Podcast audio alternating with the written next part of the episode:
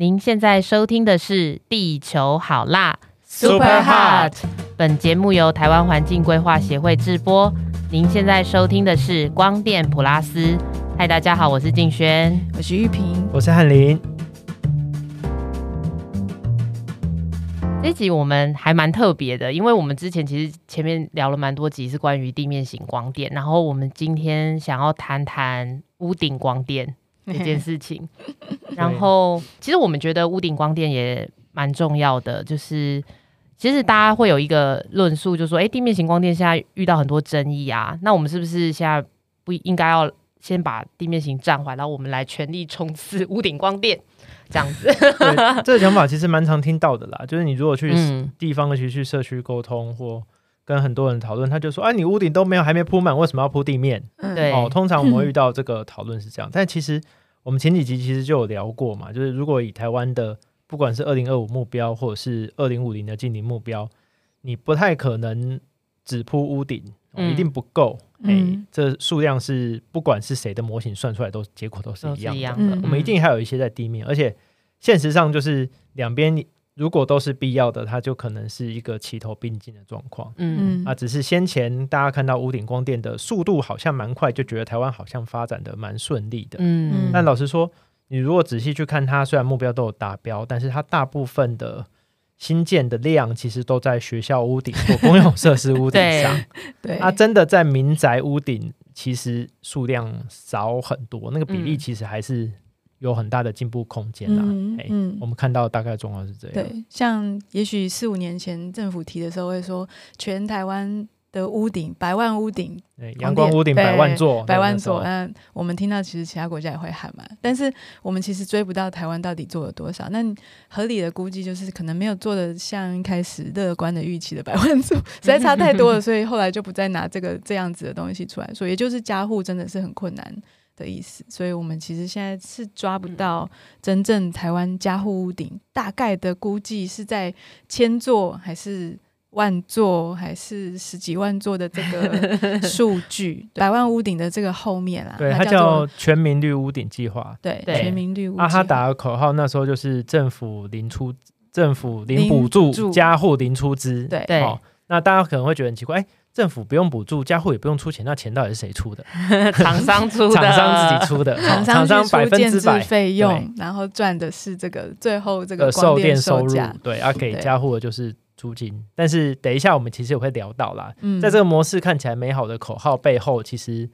因为成本分摊全部都集中在厂厂商，商身上所以厂商一定要有赚钱的暗场，他才对。嗯一定为了愿意投资嘛。对。我们一直对这个很有兴趣啦，对，所以这是我们今年嗯。特别追踪的一个小小专案，然后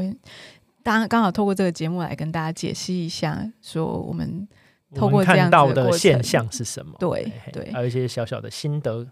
对。那嗯首先，全台湾这么多个地方的要都要做加护屋顶嘛，各式各样的地方都可以。我们选了一个我们觉得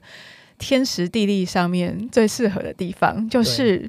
嘉义静轩的故乡。嘉义市，对，嘉义市，啊，得天独厚有全台湾那个最好的合约，处在北回归线上，这个大家小时候应该都念过，这样对。对。我们先请金轩讲一下，就是为什么嘉义市这么特别？你先介绍一下你的因。为嘉义市大家小时候都会开玩笑说前后八公里。就是 嘉义市范围前后八公里，就是很小。那实际上它就是只有东区跟西区。然后，如果你你以台北市的想象，就是大概只有大安区跟中正区这样这种想法，嗯就是大概范围就这么大，嗯。所以大家就说啊，骑摩托车出去绕一圈两个小时，所以才会戏称说前后八公里这样。子。所以大家可以想象嘉义市就是两个区，但是它的嗯规格，行政机关的规格是一个县的规格，对，对啊。没错，一个县的规格，丰啊，预算硕当然还是有差啦，但是对，但是放在二十几万人用一个县的规格，然后去管嗯两个区，所以其实某种程度它的人均的资源是还不少的，可以应该可以这样讲。我嗯我大概说明一下全民六屋顶的操作程序，让大家嗯理解一下。它大概程序就是因为它是一个政府的专案，所以它会开一个规格，然后看有兴趣的厂商可以来投标、嗯。哦。啊，投标了以后，你包的可能就是整个县市的对。嗯。哦，案子全部都都会政府给你推荐的厂哎政府推商这样，他就等于嗯是政府跟他签约说，嗯。哎，这个只要参加这个计划，哦，民众上我的网站登录说有意愿的话，嗯。全部这个厂商就会去评估，他就包诶某一年或某两年的计划这样子。嗯。那那个因为老实说，因为这个计划没有怎么赚钱哦，所以 政府都会跟其他东西绑在一起，就是哎，你可能我这学公有屋顶什么都给你做，学校屋顶给你做，顺便你也一起包这个。对所以嗯它的模式比较像这样，是打包同捆包一起包出去，嗯然后厂商来做。那所以嘉义我嘉义市我们那时候去很特别的地方是，一般的县市幅员辽阔啦，哦嗯所以像嘉义县就是从海边到山上嘛，嗯对，哎啊，嘉义市因为范围比较小，所以嘉义市的公务员其实我觉得还蛮认真的，因为他嗯可能相对来说比较有机会跟民众接触，所以我们今年嗯跟厂商去看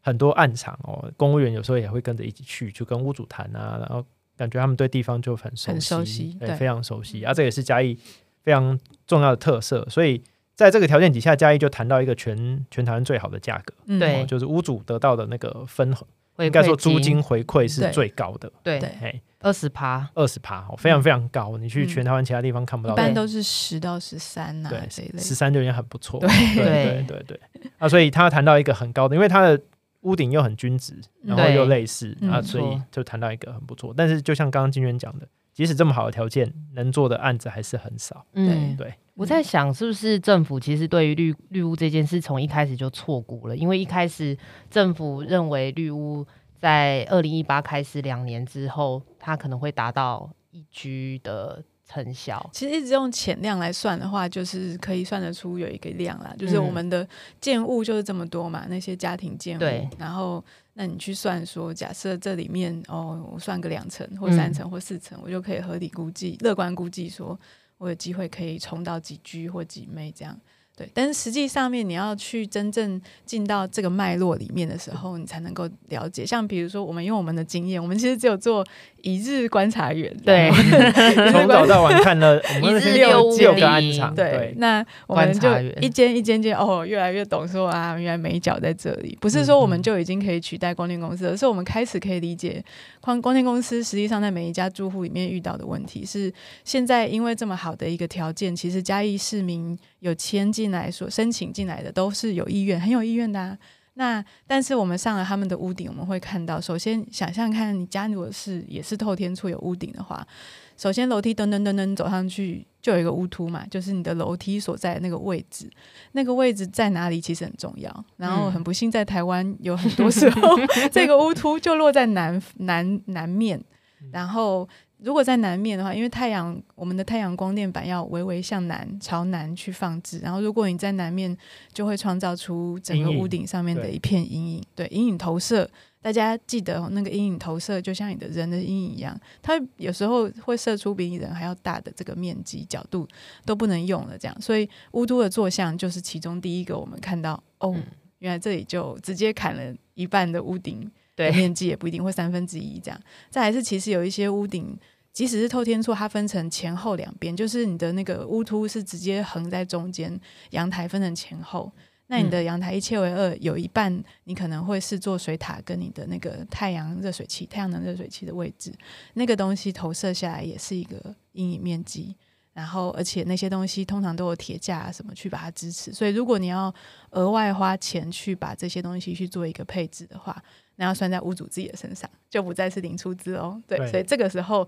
就要开始嗯放进你的这个财务想象里面。下一步是检视你的顶整个顶楼到底是 O 不 OK，有没有违建啊？你有没有既有的这些？假设你本来有一些屋顶遮棚，你想说现在政府开放啦，遮棚上面可能可以叠加，或者是就是直接建在你的原本的这个遮雨棚上面。那可能出现两个问题，一个是结构安全，你本来只是简单的一个这个屋顶板，可是加了光电板，每一片是应该有一公斤以上重。嗯，我记得我们那时候算的，就是每一片其实有不小的重量，所以它承载可能是有问题的。表示光电公司要绕过你的这个阳这个这个上面的遮棚，然后在上面再架出它的这个光电板的架子。那这个弓是一个，再来就是屋顶上面最高最高不能超过四点五公尺，然后这一类的这个限制就会进一步让嗯、光电公司的这个视察员需要跟你去进一步讨论说啊我。权衡之后只能做成这样。那做这样的情况下，你要做什么样子的调整，或是你要出什么样子的钱去处理本来东西？嗯那还有很多的屋主希望顺便处理一下，假设他没有违建，他其实通常顶楼的瓷砖啊，或是漏水问题，破裂啊 对啊，长等的植物都都有看到。对，那这个当然也不会算在光电公司本来帮你处理的东西上，所以这些种种。就是其实屋主心里想的跟光电公司进来可以提供的服务是两方面，因为屋主其实不一定觉得说我要拿这个每年每每个月每个月的小小获利，但我比较希望说，是不是做完光电板，我顺便可以一劳永逸的解决漏水跟日晒很这个这些问题？那光电公司通常会直接跟你说。没有这么好康的事情，因为他说的对以后，他就要为这个整个二十年的维管负责。啊、你如果觉得不爽，他还要每次面对你，所以这对于他们来说是一个一定必须要清楚告诉你说不要期望这么高的一件事情。所以这时候就会出现我们在现场看到说，哦，屋主心里想的其实不是他没有要省电嘛，因为他其实这个是另外一块卖电的事情，跟他自己的店没关，他其实是希望其他的这些舒适服务，可是。嗯如果没有，而且他可能还需要多贴一点钱等等之类的，那可能就最后就无法成型这样。所以我们的六栋六栋房子看到最后，其实是没有一户是光电商主动说你这户很可以。对，嗯就很多个案，其实我们上去看都觉得，哇，这顶楼好棒，好宽敞，大哦，二十平吧，对对对，刚开始前几案的时候还没什么感觉，后来慢慢看，哦，它的坐向，对然后再看一下，哎、那个水塔的位置、嗯。遮影什么，你就大概知道是这样。然后嗯。某种程度，刚刚前面玉萍讲的这些条件都是放在那个政府零补助、屋主零出资上，所以对某种程度它的资格条件就会业者就会说可能要十五平以上，对嗯。哎、他们才会觉得有经济效益。如果全部都要我出钱的话，我当然要对。要这么大，我才会愿意做。对。那大家可以试想看看，然后就是虽然你一家有你家有三十平哦，你嗯屋顶搞不好也有透天也够三十平左右，但、一般嗯，大大小，但是扣掉我们前面讲的滴滴扣扣这些东西，阴影哦，有时候是你有面积，但是有被阴影遮到也不行哦，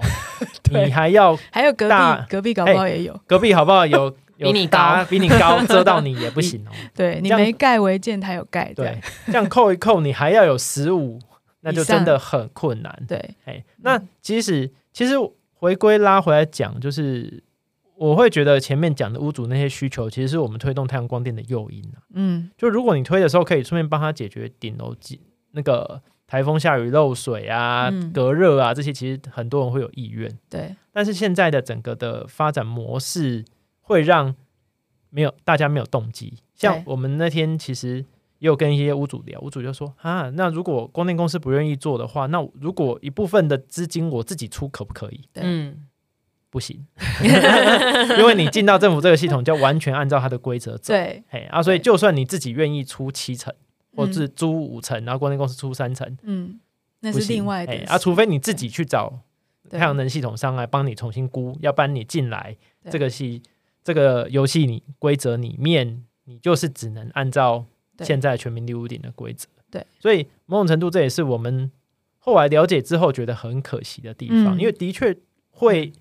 大家就想嘛，就会上网登记哦。嗯然后还排时间，在平常日排一个时间留在家里去等光电公司来评估。其实某种程度来说，都是意愿很高、很愿意嗯支持政策的人。对嗯但是大部分可能八七八成以上都被刷掉了。对对对嗯对啊，这个其实而且是在嘉义哦，还不是在台北。嗯嗯，对，所以某种程度，这就会让我们觉得，哎，是不是我们这种方案跟它的这个政策，其实会有一些下一个阶段需要去调整的地方？嗯，对，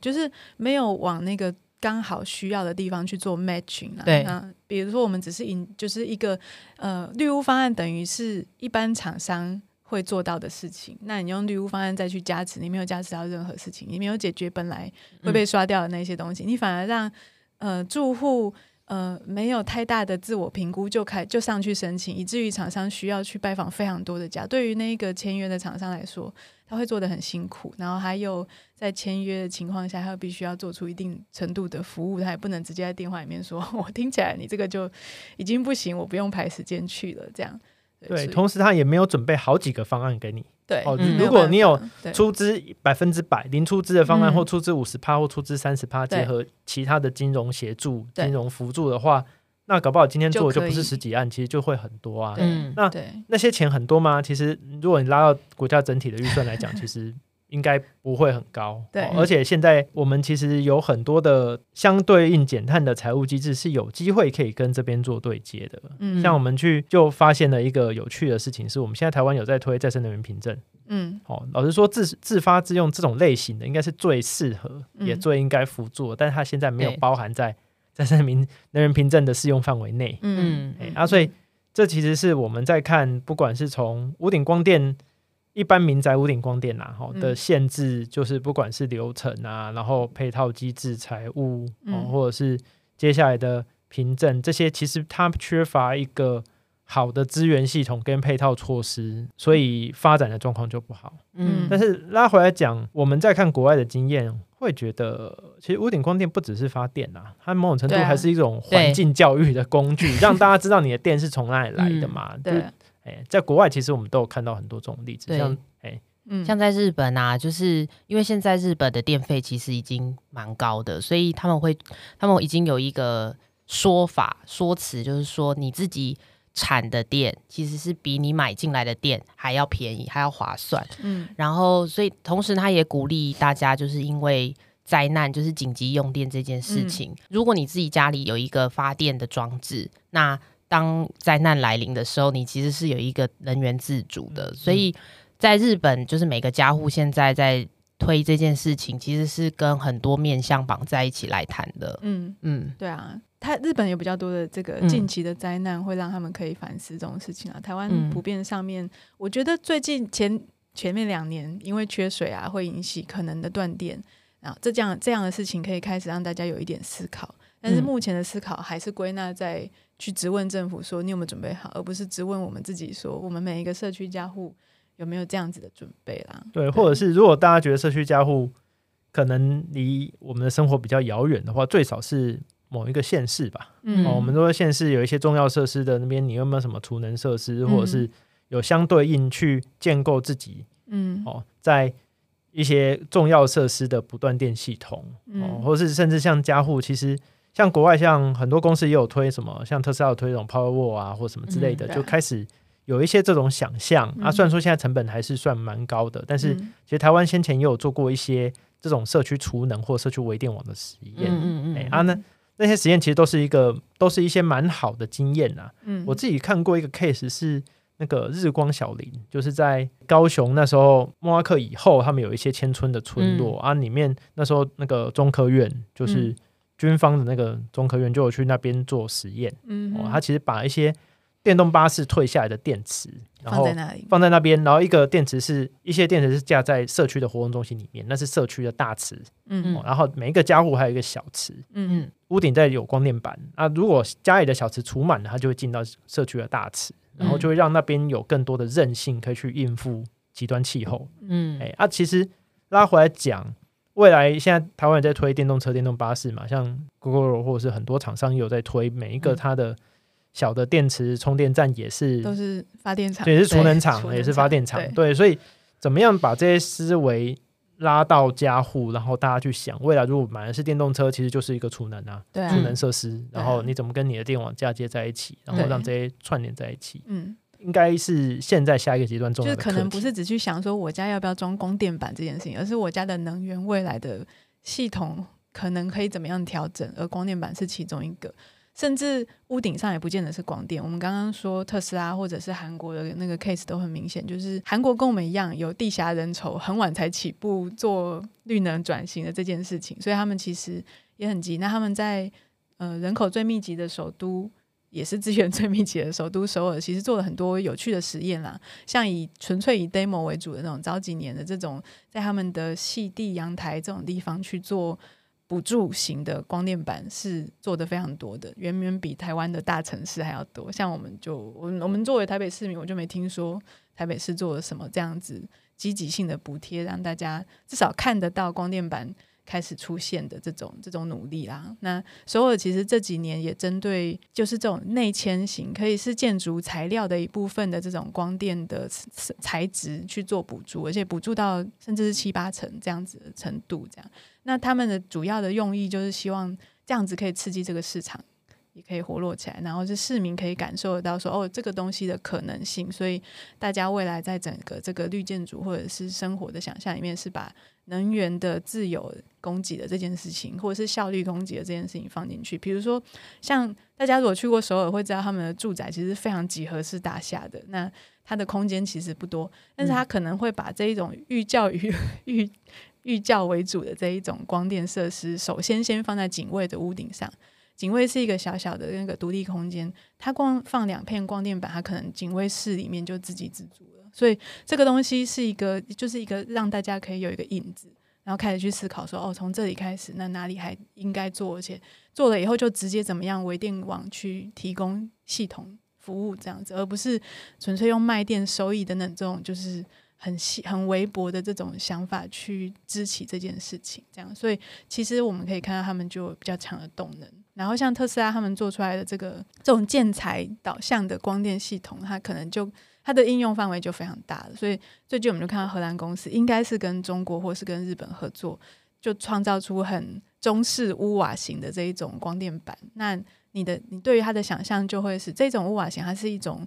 嗯薄膜材质的，所以它比较不受说我们刚刚说到的屋顶的这个投射。阴影就直接否决掉那边可以放光电板，传统光电板，但是它可能可以放光电建材，因为这些建材就反正我就整天在那边吸这些，就就像你的太阳能热水器一样，吸这一些就是散射啊什么样子的光源光能，那我还是可以用，所以它的这个建设的这个范围跟想象都更大，然后整体来说，它搞不好一样的屋顶空间，我们刚刚说你三十平屋顶扣来扣去，最后只剩十平十多平可以放。光电板，可是你搞不好三十平都可以放屋顶的这个隔呃光电建材，那你就用三十平，可能它效能不高，但是你最后的这个整体效能可能还是有光电板的六七成左右。对，所以这个是都要一起想的。但是我们台湾目前在推一个政策的时候，它可能就是很平面的，只有一种途径，甚至只有一种经经济模式。像刚刚玉萍在讲的，其实不光是方案的选择要多元，其实。暗场的规划跟设计，包括它用的材料也要多元。他们现在就是传统的细晶板嘛，没有什么其他多元的想象放在这个方案里面，所以导致做事很僵硬僵化，最后就只剩建筑师很生气，对，就觉得啊，你盖都弄一模一样东西，就是破坏我的设计或破坏我的美感这样。啊，拉回到所有的例子，其实为什么所有会这样做，是因为我们那时候二零一六一五一六去参访的时候，那时候他们首尔市。就减少一座核核电厂的计划做到第二期。嗯，那时候其实我们印象蛮深刻的是，他们就打出一个口号叫做“市民就是能源”。嗯，就一直推到现在，而且他们从很早就开始去讨论那个都市能源自给率的问题。嗯，我觉得即使到台湾，像现在二零二二年前一阵子才刚选举完，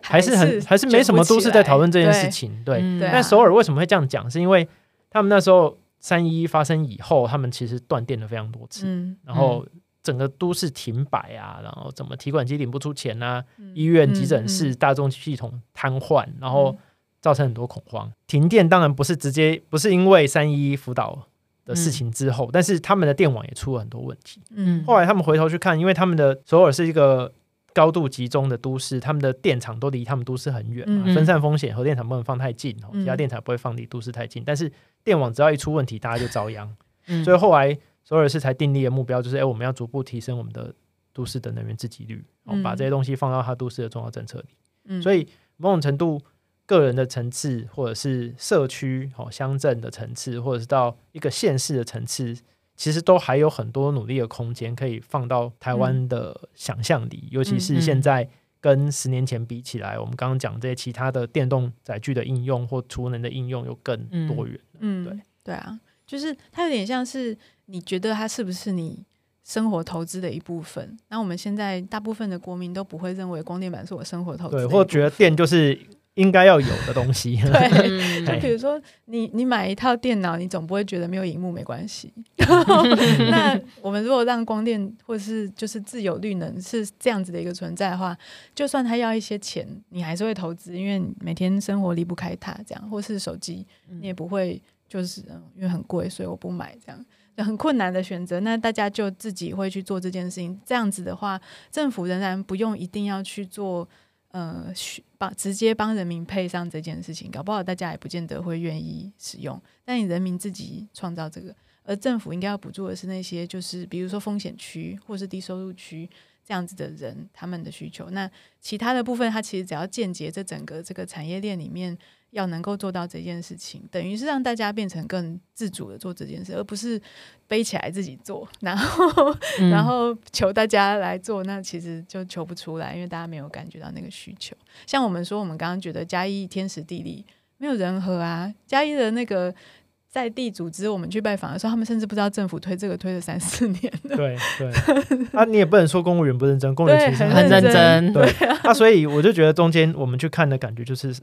这个拼图缺了很多块，对，然后整个练不起来，对对。对，就是重点不是大家不需要出资，嗯，重点是创造出大家想要投入的这个，而且有 多的其他的重要价值要在里面包进去，就大家最在乎的那些事情，可能不是租金，可能是不要漏水跟隔热，让我省电费，对啊，那个部分搞不好。对于住透天的人来讲，会是更在意的事情。对啊，对啊，那你不要把这件事情永远都想要包到厂商身上，他就不愿意做了啦。那厂商作为很重要的中介、技术服务者，如果你让他觉得我做了这个，我可能栽下去，我我的生意可能会赔进去，那他可能他就踏踏不出这一步。你让他让屋主自己承担他该有的这个责任的时候，厂商只是提供服务，也许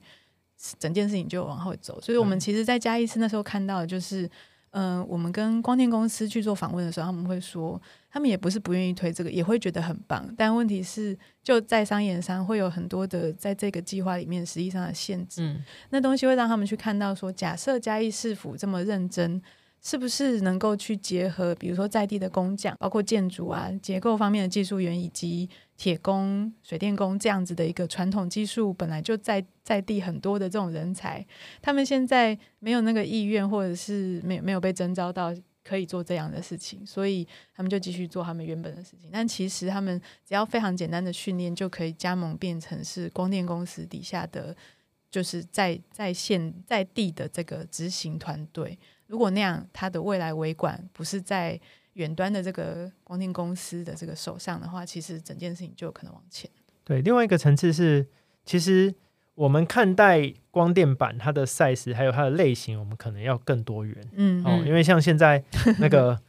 现在看待屋顶光电标准版，就第三型都是两倍以下，两倍其实老实说非常大哦。嗯，因为我们一般那个屋顶大概都十 K 左右，差不多跟我们人一样大嘛，就是。人的身身长，然后那个手张开，好像一个板子，一个板子的大小就差不多这样。但是如果我们可以把集距分析一点，然后如果是小规模的自发自用，我们说的是真的很小，明在屋顶的那一种，嗯，就是它的法规程序，然后它的相对应怎么去并联，并联加以的自就自发自用这些东西，可以再做一些简化，然后像国外一样搞。就比较像是一种家电产品，是，然后有一些好的配套，我觉得对于整体屋顶光电都会发展会更正向。对啊，对，就是像西南部，其实大家都怕晒，你的整个西面的这个墙壁或者是屋顶或者是窗户，其实它假设是可以结合一部分的光电的使用，可是它同时仍然是窗户、墙壁跟屋顶。那对大家来说的选择就差很多。像我在想，就是台湾那种，譬如说想要做三 K 呀，或者是只是想要甚至更小，想要做十 K 以下的这种小型的，我在我在我自家或阳台装一一个板子，或就是很小的这种想象，其实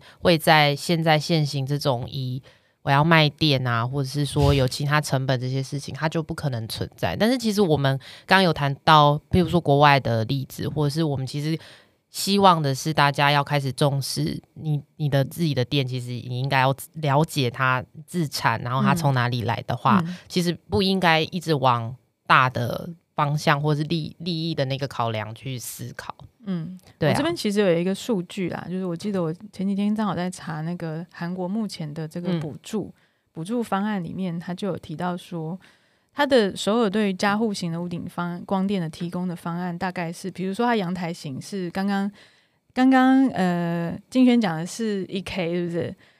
首尔最小可以是二两百瓦，嗯，两百瓦就是五分之一 k 哦。对，这种阳台型，它补助三十万韩元，那就是一万台币哦，大概应该大概在这个对，那大概就会是一半左右的这个建制费都帮你补助了，然后或者是一 k 瓦，它是。到八十万韩元三 k 瓦，就是住宅最常见，全台全世界的住宅大概是三 k 到十 k 啦。其实，嗯，那那你就是两百一十万韩元，大概都会有到一半左右的这个至少一半的建制补助，所以其实是很不错的啊。因为建制补助已经减半了，然后你接下来还可以透过一些。不管是你自发自用省电，或是你要卖电，我不知道韩国的这个首尔有没有这样子的选项。总之，都会是一个很不错的一个进场的条件。那就会跟我们看到欧洲很多国家是有点类似，因为欧诶韩国跟台湾一样，电价比较没那么高，所以它需要透过这个方案去刺激那个大家的意愿。但是如果是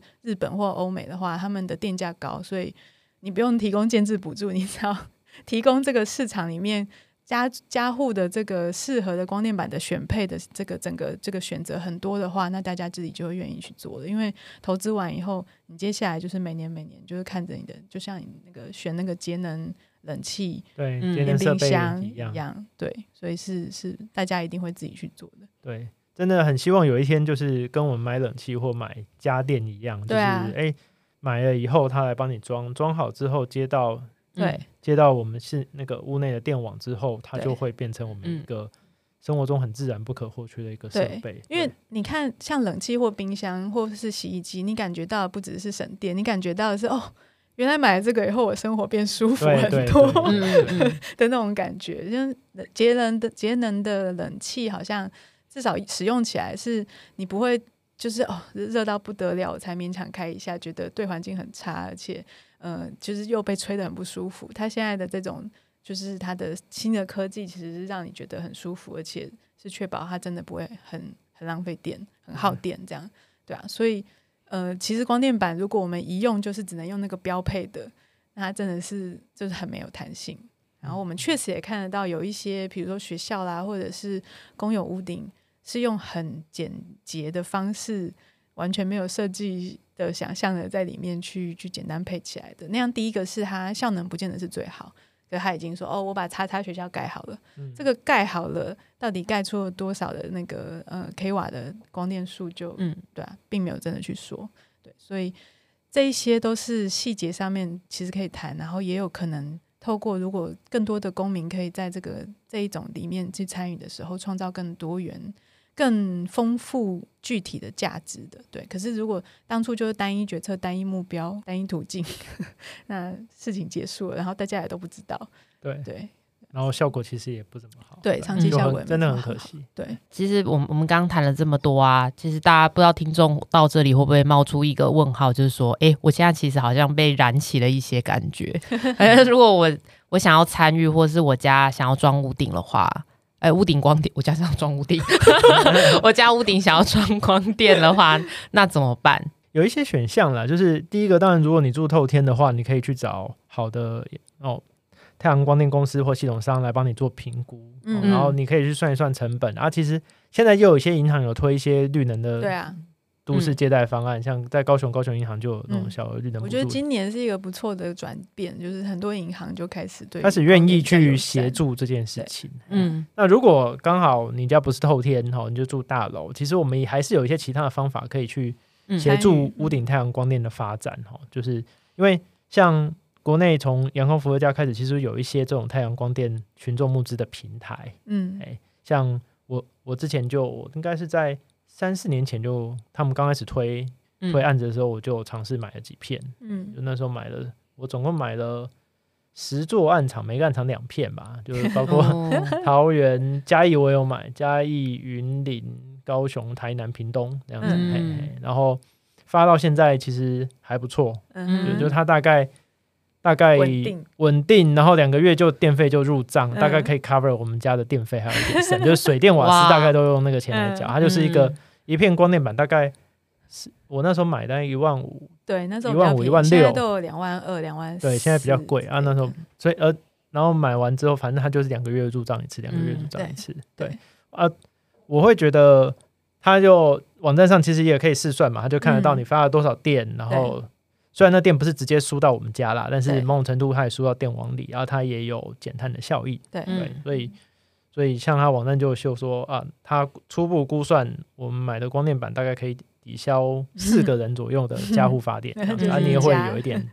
有一点那个成就感。嗯，嗯所以某种程度，台湾现在这种太阳能群众募资的平台也不少啊。当然，大家还是要审慎选择啦。对因为嗯也可能会有一些鱼目混珠的状况。但是，因为这个也是一个不错的途径，就是即使你没有屋顶，你也嗯可以参与整个能源转型的过程，然后从中可以协助到一些需要资金的家户屋顶嗯可以安装光电板，这也是一个嗯蛮好的途径。对啊，啊，台湾现在其实有一些选项，就是大家可能会说，哎，我自己盖完我没有能力维管啊。啊，现其实厂商现在也有可以把维管服务，它可以外包哎嗯哎，它可以撑到二十年这样，他帮你盖完之后，后面维管也交给他，好但是这个的出资是由你出资，嗯所以其实某种程度在市场上选项蛮多的对啊，啊，只是我们今天在谈的事情是在政策上的选项很少。对哎对，嗯。哎然后包括我们前面讲的很多机制的不友善，然后或者是成本很高啦，主要是成本很高像嗯。我们做拜访的时候，也有一些屋主讲说，哎，我如果连旁边两三户邻居一起串、嗯这样子，嗯哦，我们的屋顶连在一起，那这样是不是就有经济规模了？这样就 超过十五平了。对对。啊，厂商就说不是这样看的，对，他们要一家一家的为单位去送对，他是用所有权人来看的，所以你嗯旁边就算连个十户，结果还是一样。它它的成本在建制上可能会省一点点。一，点点，对，但是它的要跑的程序没什么差别，对，这也是一个门槛。对啊，因为我们这个也是台湾跟其他国家好像到目前为止还是很不一样的地方。我们在其他地方看到，几乎都不需要去做一个行政上面的申请，就像你买冰箱不会需要跟台北市的谁然后跑好几个月，跟台电申请说我要接一 台冰箱上去，对对，我要接一台冰箱，对然后跑六个月，这样因为台湾还是视这个发电设备为你就是形成一个等同一个微发电厂了。对嗯。对，在管你，所以它是用所有权人在管你的这个嗯概念，所以其他国家通常没有，就算有也是电子化的，就是你只要上网申请说你是哪一户、地址、家户等等之类，然后接下来他同意了，你就可以做所有其他的事。对我说的这种线上的，包括日本、韩国或者是嗯欧洲、美国，其实都是哦。对，那那唯独台湾对于这个非常不放心，这样，我 们所以这是另外一个，就是卡住大家在行政上面的这个部分。其实像我也有做，我记得我的伏特加的电板大概是三四片这样，所以我是大概最近这两三年买的，我觉得从从认识翰林开始。哦，哦那那你的那个你的暗场的序号应该很后面，，对，所以我的序号都是个位数，一一号、二号什么贵起来了，这样，所以我就没有这么多片。但是我觉得确实是一个很不错的一个，就是它是一个很好的 model。然后也是要提醒大家说，就是如果有兴趣可以来啊，上面竞争激烈是真的。嗯 但是如果去找其他的，我们就没有办法真的挂保证了啦。像就像现在，因为我们的光电公司的那个每每每天都有新的新公司，这样对对所以呃如果是集资，如果你家没有自己的屋顶，然后你想要参与，我们还是推荐阳光伏特加试试看。这样，嗯那、如果有兴趣，可以联络我们呢，我们可以就是推荐你就可以，好像朋友推荐的话，好像是可以 有什么优惠，我也忘记了。你们可以来跟我们做朋友，没有问题。对，不过我记得新第一个案子好像也有优惠啦，大家可以自己去看一下阳光伏特加，我们很推荐。那另一个就是我们其实这个嘉义县市这一次的这个田野调查，我们其实是有跟瑞和控股公司一起。呃，合作接受他们的赞助，跟他们的技术上面的一些经验传承，这样，所以了比较快速的可以了解说，因为瑞和其实扎根在嘉义蛮久了，他们除了做屋顶光电全民就全民绿屋这一件事，他们也帮呃嘉义县市做了很多校园屋顶，这样。对，所以嗯、我们透过瑞和公司其实可以看到光电业界，如果你想要做好光电呃的这个推动，其实行政成本对他们来说是真的是一件很难降减下来的事情。这样，那这个部分在屋顶光电，他们也觉得其实是蛮力有未逮的。对，所以这个部分，嗯、我们第一个是看到说瑞和的服务品质真的没话说，在每一户跟一户一户的去做沟通的时候，他们其实都超级有耐心，然后非常非常专业。对，然后另一个是我们呃跟台北总公司这边也有真正的合作，他们嗯、呃从一开始就很欢迎我们从公民的角度自由的去做在嘉义的这些相关的调查。对，所以。嗯，如就算不是在嘉义的朋友们，你们有需要，其实瑞和公司在呃全台湾各地都有一些呃分分分别的团队，所以其实私有的屋顶，他们也都愿意去看看，这样子，也可以跟他们联络。如果对我们的那个报嘉义的报告有兴趣的话，我们之后也会把它挂在网络上，对，大家可以上去看一下。就是我嗯们有把它整理一下，我们在从嘉义这个 case 看到一些屋顶光电的问题，嗯，想要进一步了解，欢迎下载来看看。对，好哦，那我们今天这一集大概就先到这里喽。嗯，那如果想要进一步了解的话，就欢迎点底下的资讯栏，我们有把一些连接，哦，下载连接、公司的连接什么都可以哦放在底下，大家有兴趣可以上去看看。那那就记得按赞追踪我们，然后前面每一集都多听几遍。好大家拜拜拜拜。